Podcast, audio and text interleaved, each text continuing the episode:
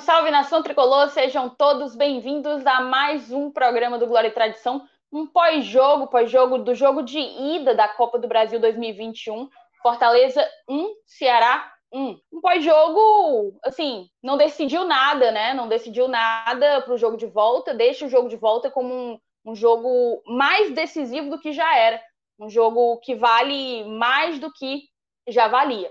Então, vamos ver o que é que a gente vai conseguir fazer, mas por hora, vamos analisar esse pós-jogo, vamos ver o que é que o Fortaleza conseguiu fazer na noite de hoje. É isso, a gente tá com Elenilson Dantas, que tirou o cabelo para lavar, e Felipe Miranda, que acabou de sair logo quando a gente entra no ar. Boa noite, Thaís. Boa noite, meu amigo Felipe. É, a, gente, a gente vai falar hoje sobre um jogo que tem uma sensação de alívio, né? Na verdade é essa, né? A gente porque a gente sabe que a gente está jogando contra um adversário que é bem armado, que tem um treinador já há muito tempo, e isso é sempre complicado quando a gente sai atrás do resultado.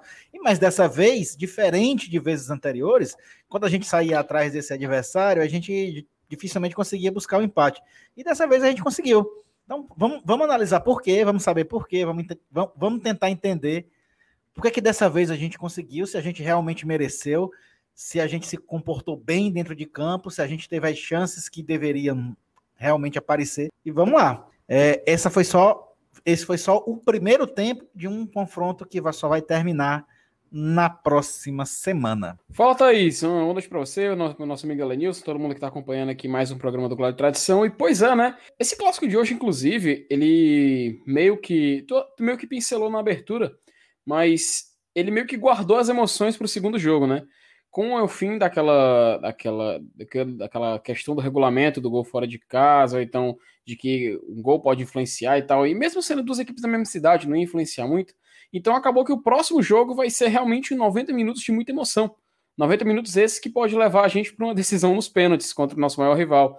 E, salvo engano, me corrija se eu estiver errado, acho que a última cobrança por pênaltis que a gente teve foi justamente no Tetra, né, contra o nosso rival.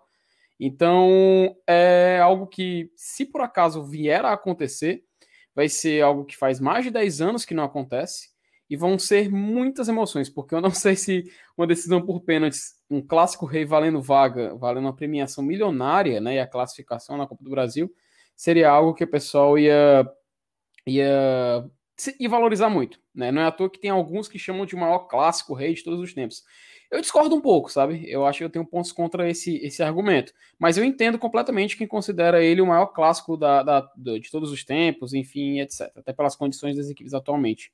Mas no jogo de hoje, a gente viu um Fortaleza que, meio que no primeiro tempo, tentou é, expressar a sua forma de jogar, sendo que o time do Ceará ele veio muito preparado pelo que Fortaleza tinha disposição de mostrar.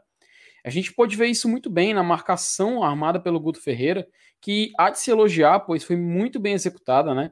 Não à toa que eles souberam jogar contra a gente e souberam usar as nossas armas contra nós mesmos. Foi muito visível isso, principalmente no início do, do, Acho que na primeira metade do primeiro tempo isso foi muito bem visível. O Fortaleza não foi defensivo. Tem algumas pessoas que acharam isso, que o Fortaleza foi defensivo na primeira etapa. Maneira sendo que não.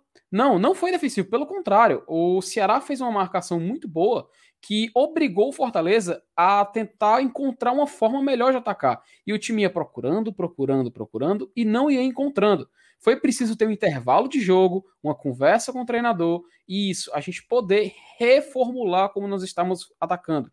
A gente viu que as substituições foram visando algo mais ofensivo. O Fortaleza foi mais ofensivo no segundo tempo? Foi mas isso não significa que ele tenha sido defensivo na primeira etapa. Pelo contrário, Fortaleza foi um clube que sempre quis e sempre procurou marcar o gol. É uma característica do trabalho do Juan Pablo Voivoda. A gente tem um time que joga para frente sempre. É claro, existem formas de jogar para frente. Não necessariamente a gente vai ter que é, refletir isso em números de finalizações, em números de gols. Mas sim, o que importa é a vontade, e isso há de ser elogiado na partida de hoje, viu, Thaís? Então, a gente começa agora falando da escalação, né? Partindo um pouco aí do que o Fernando falou, da linha de três é, um pouco atípica, com dois laterais e só um zagueiro. A gente teve justamente a linha formada dessa forma, Vargas entrando junto com, com Luiz Henrique, né? Aqueles dois meias de criação, como a gente costuma dizer aqui. O Pikachu aberto ali na ala direita, O, na verdade, quem estava na ala, na ala esquerda era o Luiz Henrique, né? Luiz Henrique estava mais ou menos correndo naquele corredor junto do Bruno Melo. E o Ederson fazendo a ligação. O Ederson estava de primeiro volante, fazendo a ligação da defesa para o ataque.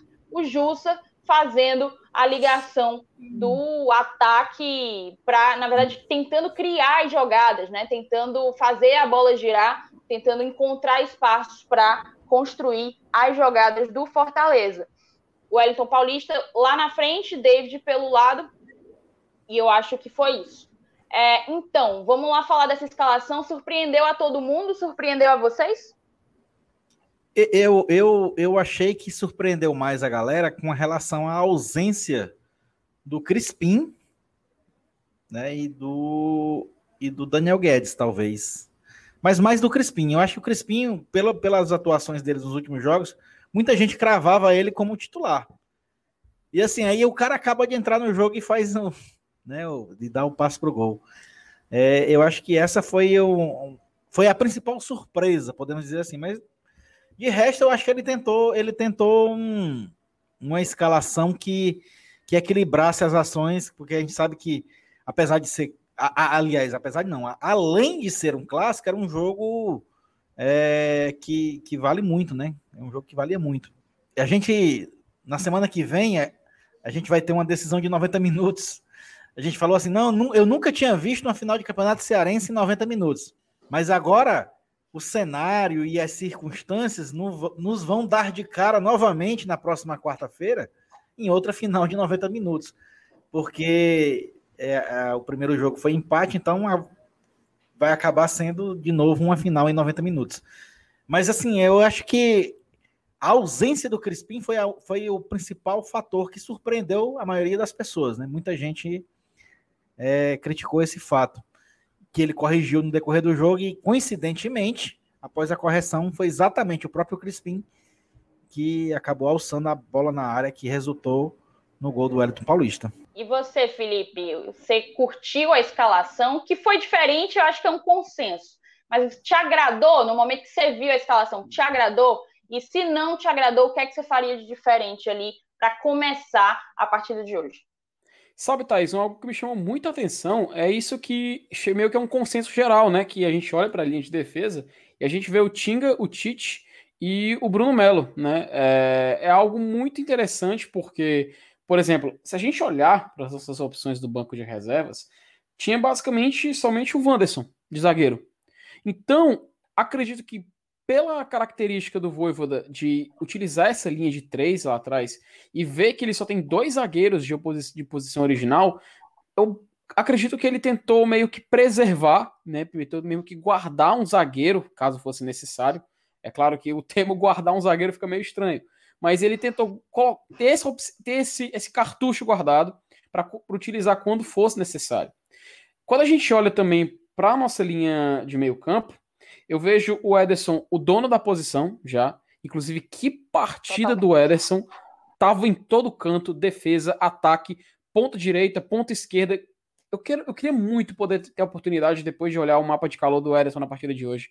Porque onde fosse necessário, ele estava participando. Ele carregava. É, é, é, como a gente diz, a cada jogo cara evolui mais, né? Cada jogo mais é ainda, mais ainda. Teve um lance muito interessante, cara. Acho que foi, foi na primeira etapa, na primeira etapa ainda. Ele pegou a bola no na intermediária defensiva do lado esquerdo. Ele foi carregando, carregando, carregando. Cara, sem mentira, uns oito segundos depois, ele tava na ponta direita procurando passe. O cara praticamente ele tava fazendo tudo. É claro, no segundo tempo ele, ele dividiu um pouco essas atenções, né? Aí entrou o cara que, na minha opinião, deve fazer dupla com ele, que é o Felipe. O Jussa é um jogador muito bom, tem muita qualidade, só que eu ainda acredito que uma dupla Ederson e Felipe poderia fazer um estrago muito maior contra os adversários. É, o Matheus Vargas, eu não entendi, não entendi. O Matheus Vargas ele é meio de lua, né? Tipo, ele tem uma, um jogo que ele vai muito bem, tem um jogo em que ele deixa a desejar, tem jogo que ele faz o que tem de fazer, mas ele é muito sumido. Então, na impressão da torcida, ele não apareceu, sendo que ele foi muito útil naquela, naquela partida. E o Iago Pikachu, que eu sinceramente é, é, é, o que nosso querido amigo Jubaia falou mais cedo. Ele tem crédito, ele tá com crédito. Então, por isso que é, a gente tem uma impressão de que não devemos criticar muito o Iago Pikachu. Mas apesar do gol perdido dele hoje, que foi uma chance muito boa, eu não sei se ele tem futebol para ser titular, sabe? Eu realmente duvido muito que isso seja uma escolha padronizada até o final da temporada. O Pikachu é um jogador de qualidade de bola parada, de qualidade de passe, que hoje, quando necessário, fez bons momentos na partida. Em alguns outros momentos eu percebi ele um pouco perdido, principalmente na primeira etapa, mas ele sabia o que fazer. Eu acho que ele estava um pouco perdido por conta da marcação do adversário. Isso eu acho que pesou muito na análise do Pikachu, sabe? Mas eu não, não, não vejo ele tão problemático assim, porém, eu acho que ele não é titular. E eu hoje ele foi utilizado mais pelo que ele fez na partida passada. Se a gente olhar para o banco, a gente tinha opções como Oswaldo, Ronald, o Isaac estava no banco hoje, isso é bom a gente saber. O Robson, que acabou entrando. Torres também estava lá presente, caso fosse necessário. E o Lucas Crispim, que, na minha opinião, é o titular no lugar do Luiz Henrique. O Lucas Crispim, na nossa meia esquerda, ele se já se provou que é um jogador que tem passe, que tem visão de jogo, que sabe o momento certo de voltar a bola, sabe o momento certo de furar a linha defensiva do adversário num passe que quebra essa, esse tipo de linha. Ou seja, é um jogador que já mostrou que deve ser titular e hoje provou isso mais uma vez.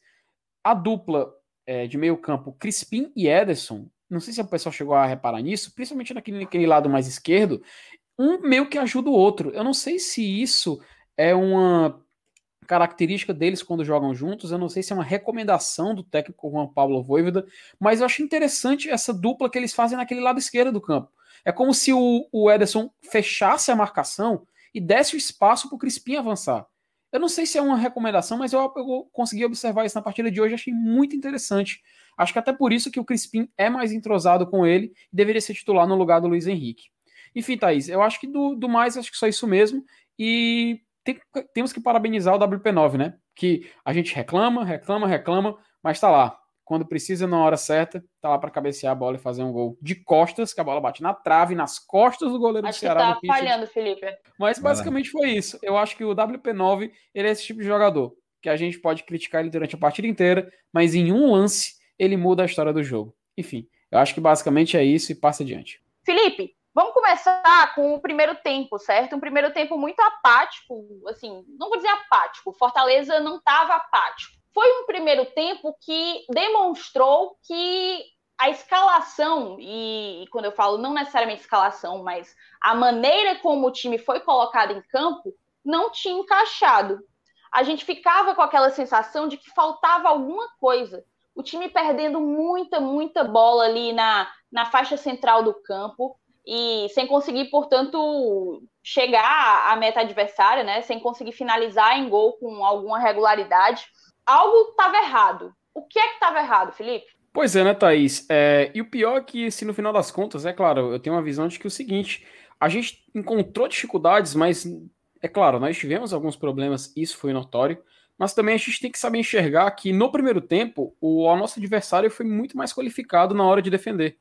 É claro, é, o Fortaleza no segundo tempo conseguiu melhorar o seu estilo de jogo ao ponto de fazer o nosso próprio rival ter que se reinventar, né?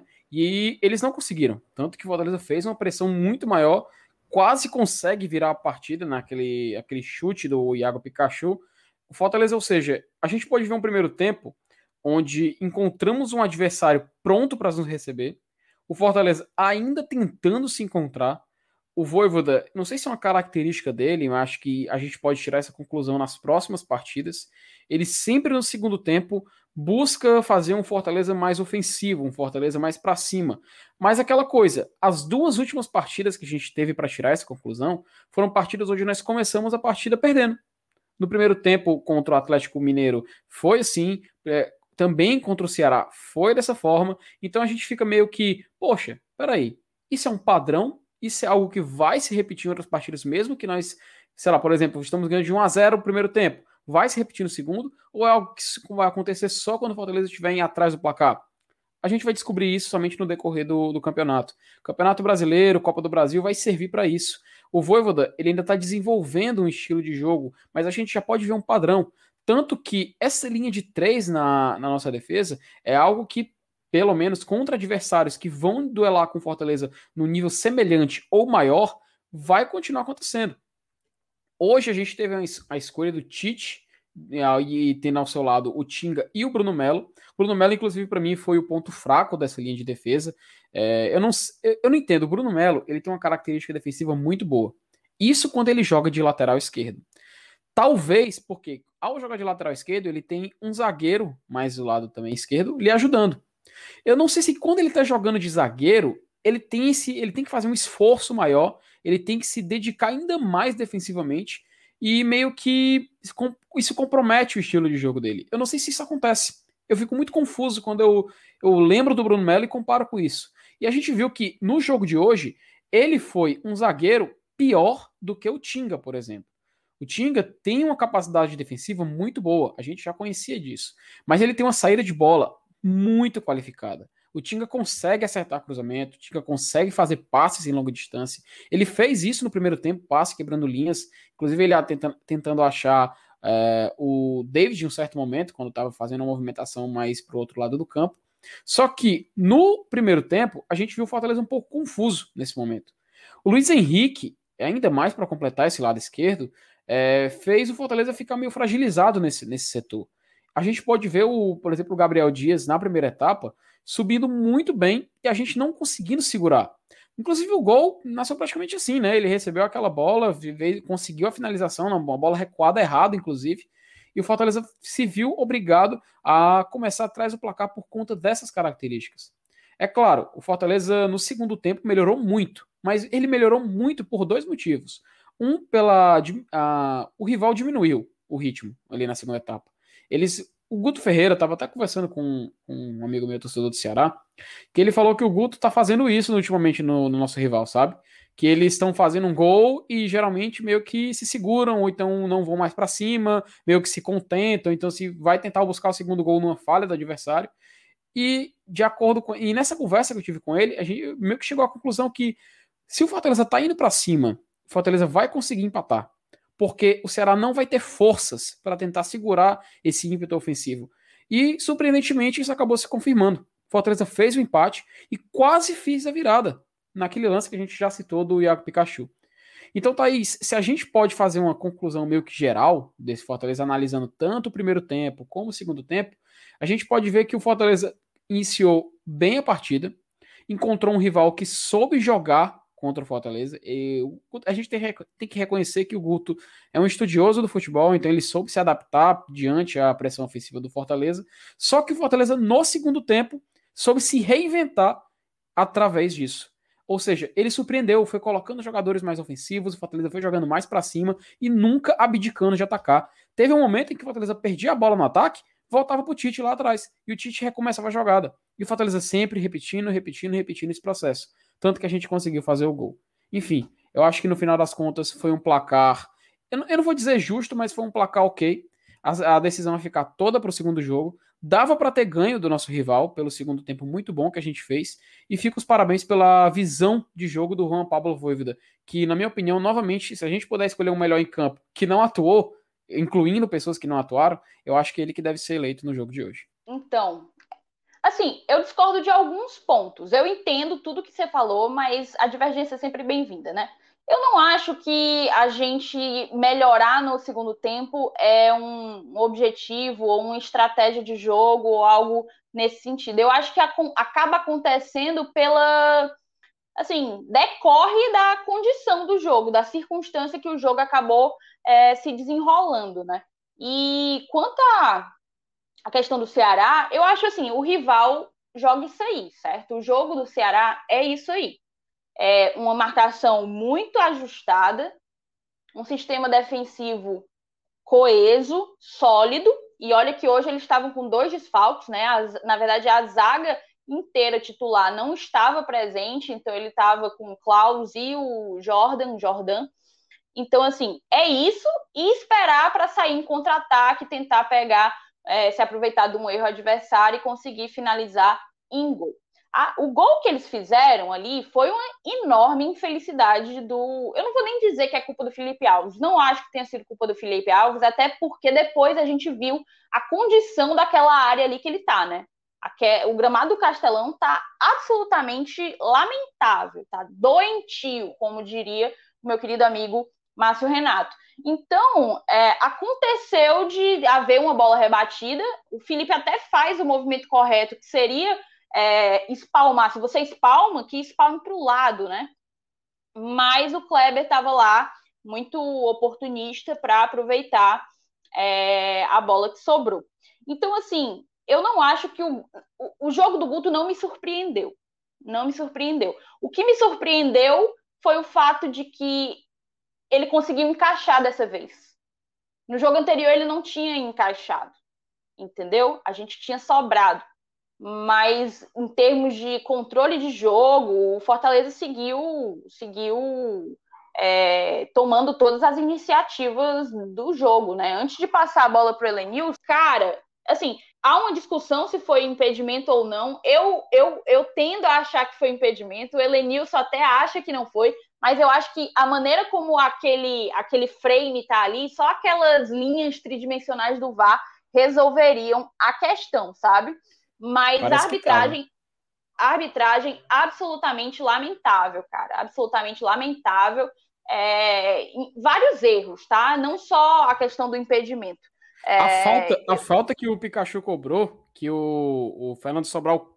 Caraca, meu, ele, ele pulou para metade frente dele, da área. Cara. Na frente. Absurdo daquilo, meu.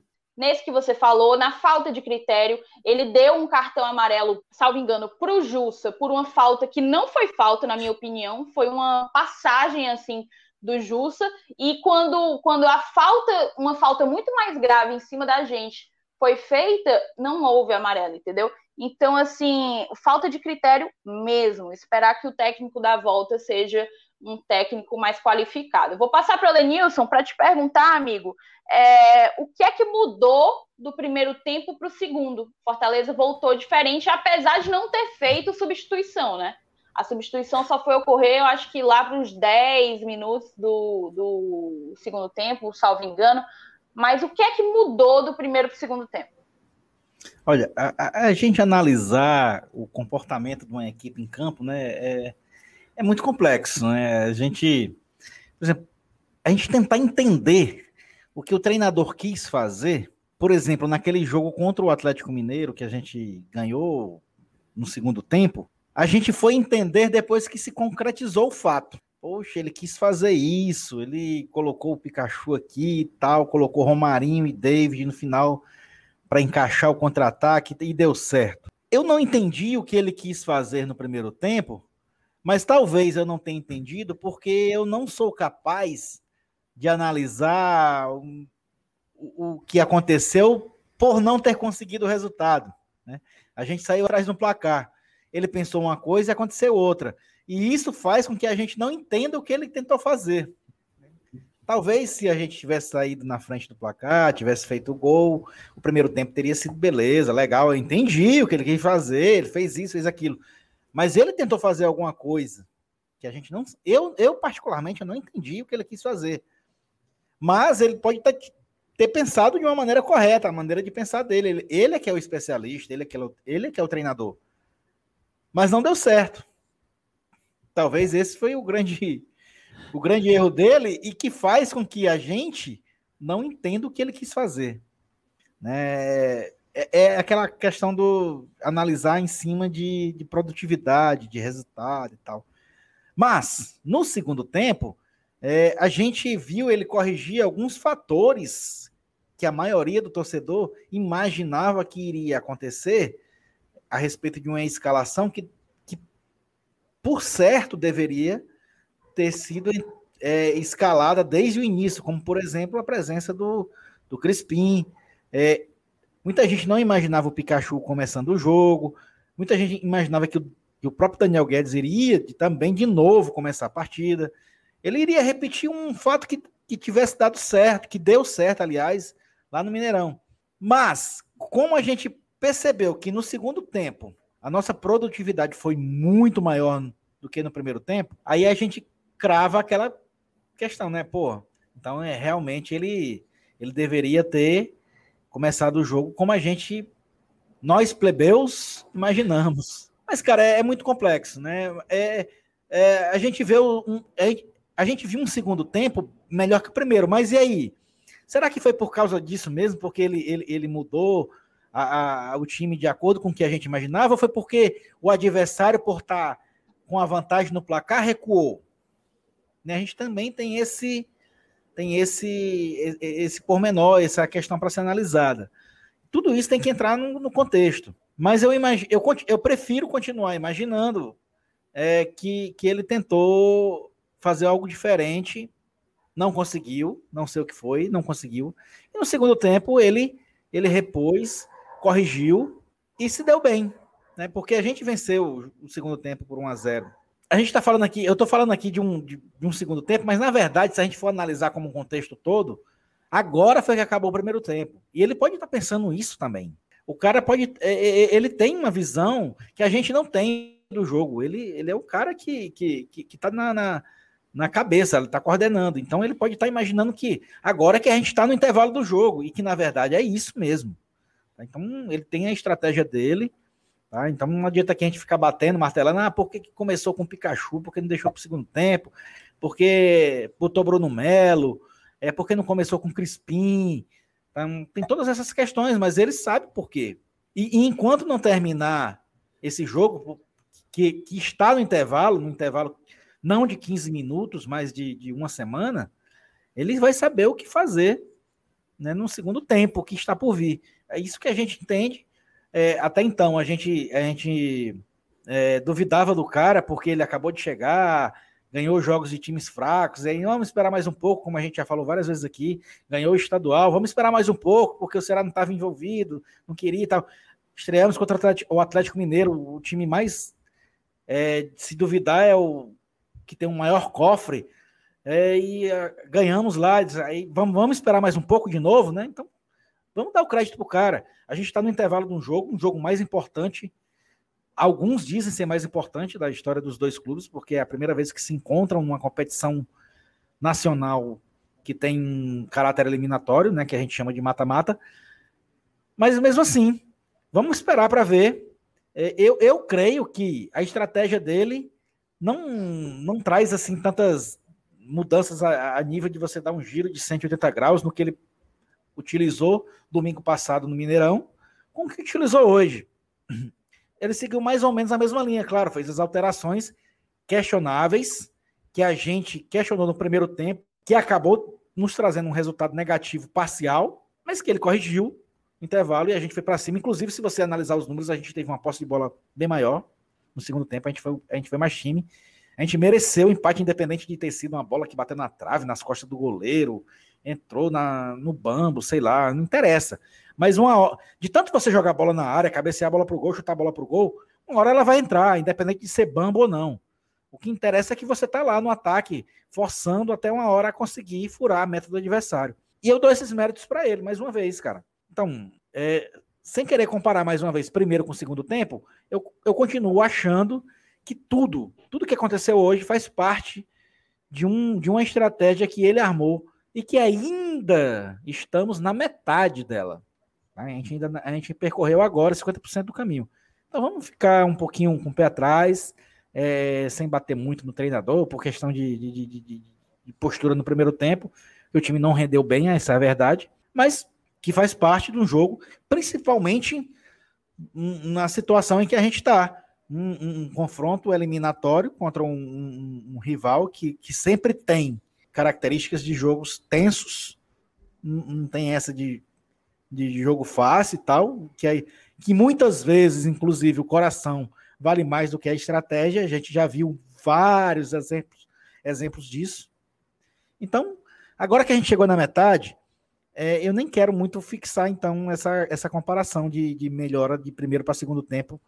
Eu acho até que se viu mais assim como um, uma espécie de, de estágio, né?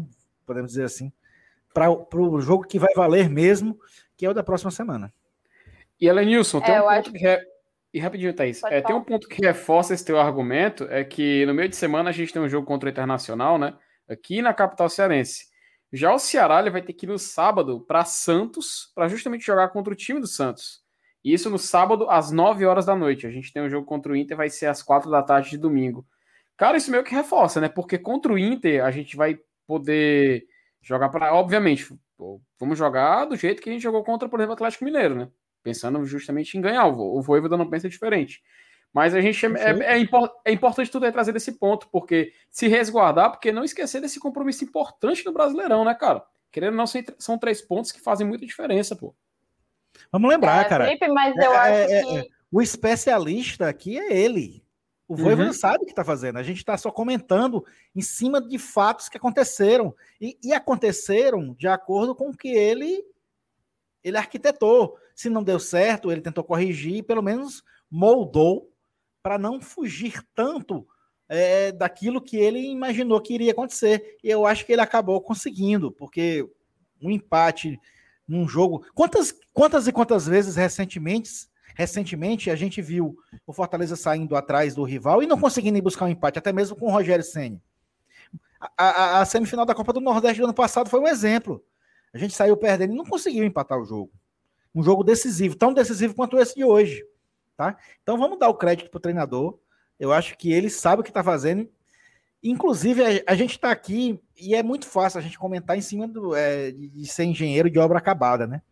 Mas eu acho que hoje esse empate é, foi muito difícil buscar, porque eu vou dizer para vocês, a gente enfrentou um adversário que tem um treinador já, já que está consolidado o esquema de jogo e quando você sai atrás no placar contra um time desse, um jogo difícil, um jogo eliminatório contra esse, que é o mesmo, é praticamente o mesmo nível que a gente, né? A gente sabe que, ele, que eles estão na mesma prateleira que a gente, até na Série A também. E a gente sair atrás do placar contra um time que, que tem um treinador, que tem um elenco na mão, que tem um sistema tático definido já há mais de um ano, é muito difícil a gente buscar o resultado. E a gente conseguiu fazer isso, coisa que a gente não conseguia antes.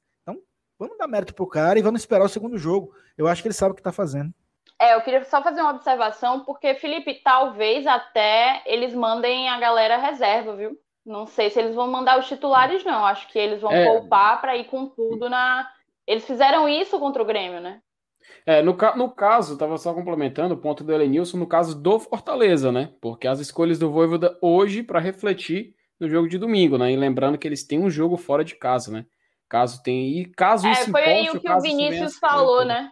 Foi o que o Vinícius falou. E a gente tem que considerar também que os caras pouparam os titulares e não tiveram que viajar. Nós não tivemos esse privilégio e ainda assim uhum. conseguimos o um empate.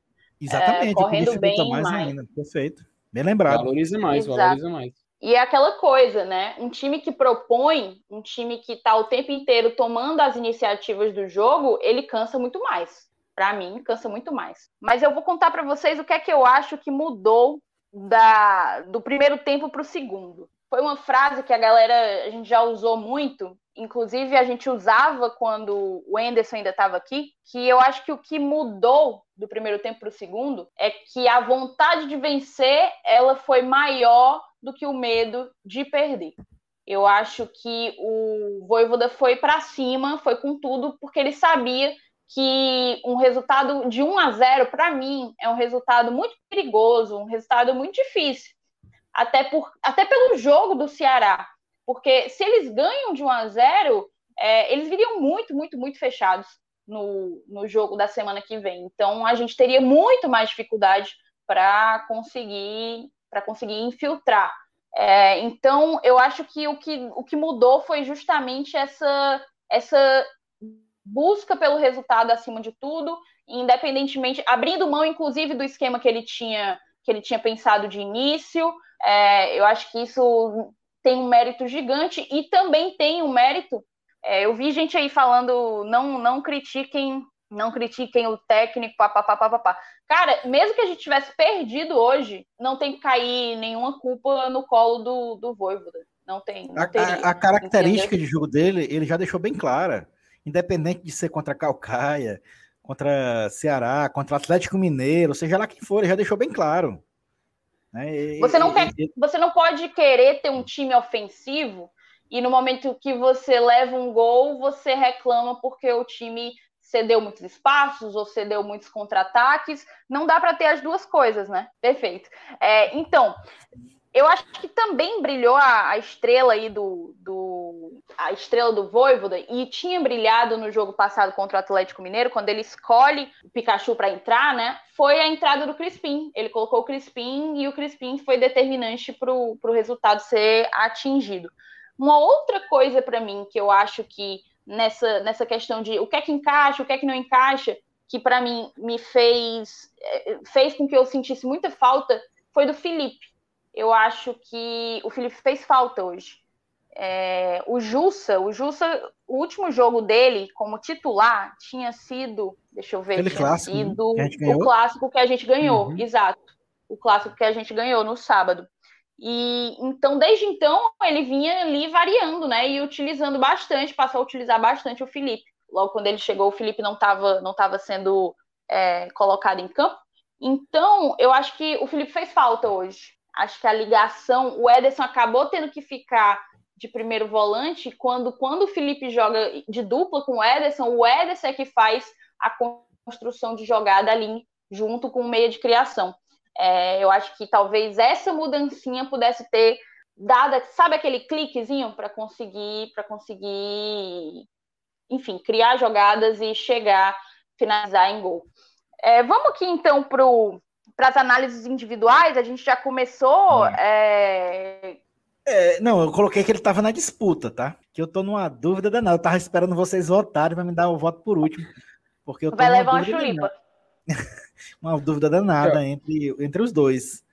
Mas, cara, eu vou votar no Tinga. Eu acho que o Tinga jogou muita bola hoje. Foi um cara que, que mais uma vez se entregou. Até na hora que ele levou um, um, um chapéu, ele foi lá buscar e tomou a bola. E aí e tornou o lance inútil, né? Então, um lance que tá, foi de bela feitura e tal, mas acabou, ele acabou ficando com a bola. Ah, beleza, você me deu um chapéu, pode me dar aqui, que a bola é minha. e acabou ficando com, com a bola, então. E além de, de da participação dele, a, a, maioria das jogadas do Fortaleza pelo lado direito, sempre com a presença dele. Então, meu voto hoje é do Tinga. Claro, com uma menção rosa pro Ederson, que jogou muita bola também hoje. E você, Felipe? Thaís, é aquela coisa. O Tinga, ele tem muito aquela imagem, né? Então a gente, quando, a gente, quando olha para o Tinga, vem todo aquele histórico e isso contribui muito. E ele é um jogador que, poxa, ele representa a torcida em campo. Ele sempre tá lá com muita raça, ele tira uma bola, ele comemora. Ele levou um chapéu, jogador do Ceará, que agora me faltou o nome, aquele que é o mais jovem, né? Que é, acho que tem 17 anos. Esqueci agora o nome do, do jogador João do Ceará. Paulo, né? João Paulo, João, João Vitor, João Vitor. João Vitor, é. Ele deu um lençol no Tinga. E ele saiu em, em, busca do ataque. O Tinga, ele respirou fundo, deu aquela corrida dele lá que é característica dele. Se você vê só assim a, é. a, se você vê só assim a silhueta correndo, você já sabe que é o Tinga, aquele jeito, né? O Tinga correu, não só alcançou, como ainda roubou a bola, pô. Ou seja, o cara é muito, o cara tem raça demais, ele representa a gente em campo. Quando só você que... vê o Tinga correndo, você acha, rapaz, só pelo não chega e sempre chega, né? sempre chega. Atenção? Rapaz, uhum. o cara tá correndo desse jeito aí, ele não chega mas sempre chega. É incrível. É quem, aquele negócio, quem corre, can, quem corre cansa, quem anda alcança. Mas, cara, o Tinga ele merece tudo isso? Merece. Só que eu acho que o Ederson ele foi muito útil em campo, cara. Ele foi muito. Ó, o Paulo Júnior ele falou: ó, o time é versátil. É a palavra que eu ia falar. O Ederson ele é muito versátil, ele tá em todo canto do campo ele não. Ele tem, ele tem, ele tem porte físico, ele levou uma pancada do Charles, poxa, ali no, no, no primeiro tempo. Ele ficou com falta de ar, demorou para voltar para o campo. Só que logo, logo, logo em seguida ele tava de novo, cara. Ele tava no ritmo, indo para indo pra cima. E mesmo com esse. O pessoal tá falando no chat, mesmo com esse gramado horroroso da Arena Castelão, ele conseguiu fazer uma excelente partida. Me agradou muito o Ederson em campo. Por isso que eu não vejo a hora de, de ver um, um meio-campo na Série A fixo com o Ederson e o Felipe eu acho que os dois juntos têm muito a acrescentar, tem muito a funcionar. É uma dupla que, poxa, se der certo, se o, se o Juan Pablo Voivoda encontrar uma forma de colocar os dois jogando entrosados, a gente vai ter um meio campo excelente até o final da Série A. Então a gente tem que olhar com muita atenção e reconhecer quando o Ederson faz uma partida como ele fez hoje. Então tá de parabéns e o meu voto hoje seria pro Ederson. Perfeito. Cara, muita gente aqui colocando Tinga, tá? Eu acho que disparadamente foi o eleito do chat. Foi o eleito do chat.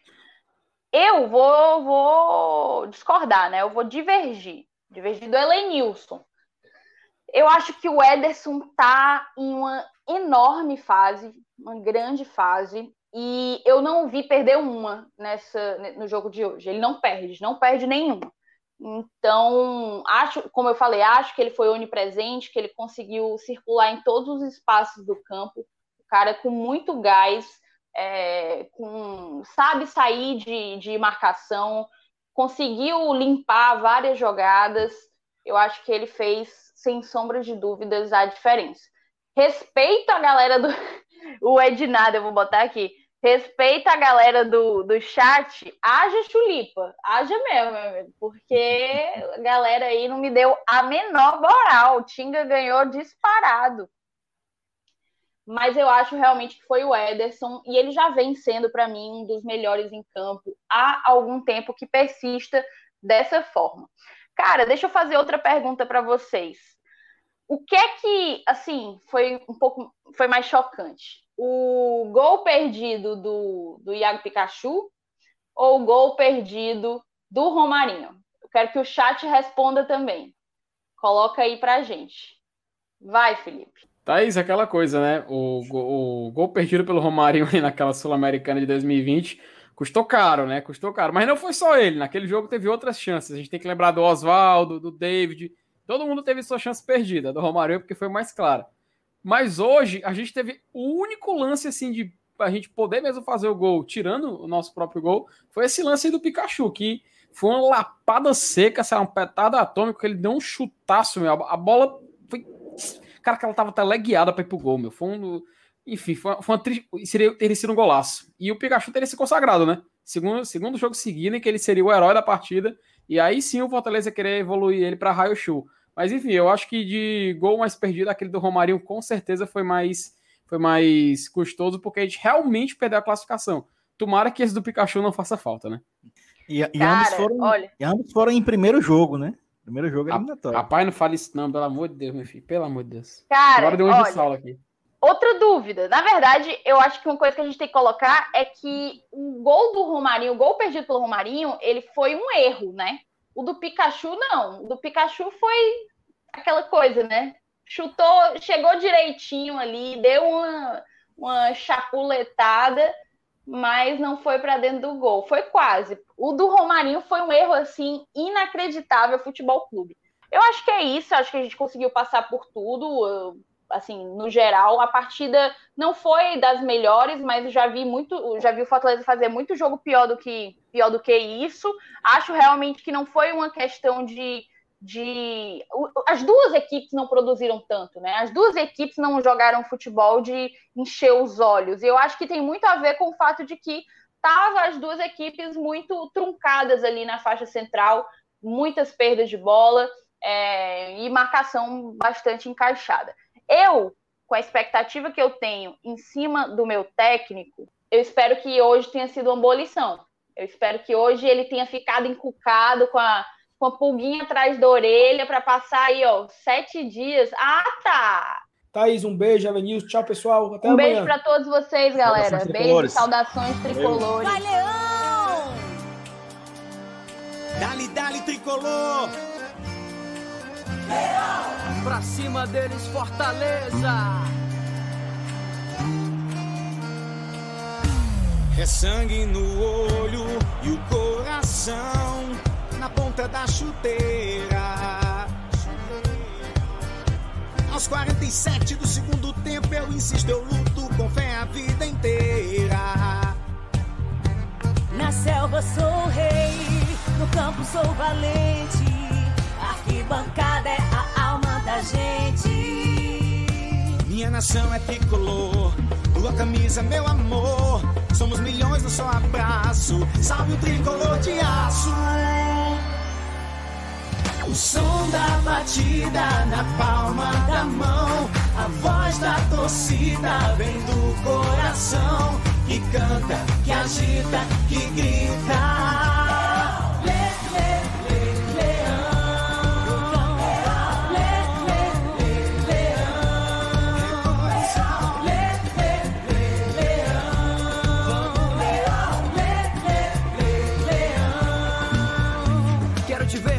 Quero te ver ganhar. Dentro e fora do gramado eu vou apoiar. Joga com garra, leão, faz mais um gol, que emoção. É a maior torcida, que beleza. O meu time é o Fortaleza. Minha nação é tricolor, tua camisa é meu amor. Somos milhões, eu só abraço. Salve o tricolor de aço. O som da batida na palma da mão. A voz da torcida vem do coração.